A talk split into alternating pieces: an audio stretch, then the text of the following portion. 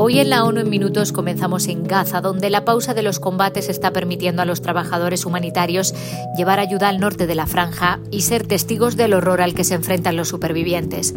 En Haití la violencia se extiende de la capital a zonas rurales antes seguras, según un nuevo informe de la ONU.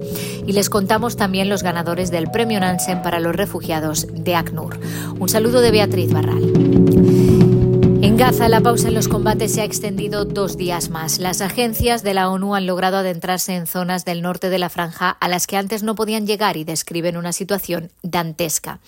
La directora regional del Programa Mundial de Alimentos dijo que lo que ven es catastrófico y que hay riesgo de hambruna y de inanición.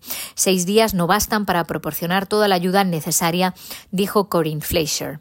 Miles de personas siguen haciendo largas colas para conseguir algo con lo que alimentarse. En Der el Balá, en el centro de Gaza, Khaled y Siam comen en un colchón entre escombros de la que fue su casa durante 20 años.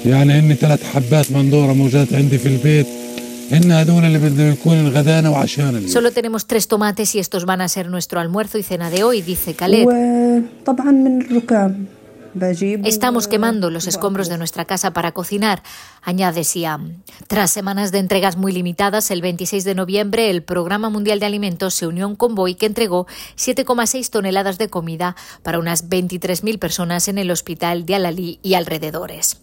El portavoz de UNICEF, James Elder, estuvo en la ciudad de Gaza el domingo y cuenta que la situación es desesperada. I expected the worst me esperaba lo peor y me sorprendió que fuera incluso peor de lo que había imaginado. Los hospitales para niños, todos los hospitales, son zonas de guerra. Veo niños con heridas horribles en aparcamientos, en colchones improvisados, en jardines, por todas partes. Médicos que tienen que tomar decisiones horrendas sobre a quién dan prioridad. Un nuevo informe de la ONU detalla un espeluznante aumento de la violencia de las bandas en Haití a medida que las pandillas criminales forjan alianzas y se expanden matando, secuestrando, violando y destruyendo propiedades a zonas rurales anteriormente consideradas seguras. El informe, publicado por la Oficina de Derechos Humanos y la Oficina de la ONU en Haití, se centra en el distrito de Bag Tibonit, situado en el centro del país, a unos 100 kilómetros de la capital, Puerto Príncipe. Entre enero de 2022 y octubre de 2023, al menos 1.694 personas fueron asesinadas, heridas o secuestradas en Bonit. El alto comisionado de la ONU para los Derechos Humanos, Volker Turk, recuerda que solo en lo que va de año al menos 3.960 personas han muerto en Haití. La situación es catastrófica, seguimos recibiendo informes de asesinatos, violencia, desplazamientos, incluso en hospitales, afirmó Turk, que pide desplegar cuanto antes la misión multinacional de apoyo aprobada por el Consejo de Seguridad. El suministro de medicamentos y tecnologías que desempeñan un papel crucial en la lucha contra enfermedades como el VIH, la tuberculosis y la malaria está en riesgo ante los efectos del cambio climático, según UNITAID, una iniciativa internacional que promueve el acceso a tratamientos en países en desarrollo. El informe, publicado a pocos días de la reunión sobre el cambio climático COP28, señala que la degradación de la naturaleza y el aumento de las temperaturas amenazan la eficacia de los productos sanitarios y la disponibilidad de principios activos clave para los medicamentos. Además, dicen que el sector de la salud contribuye a un 4,6% de las emisiones mundiales cada año.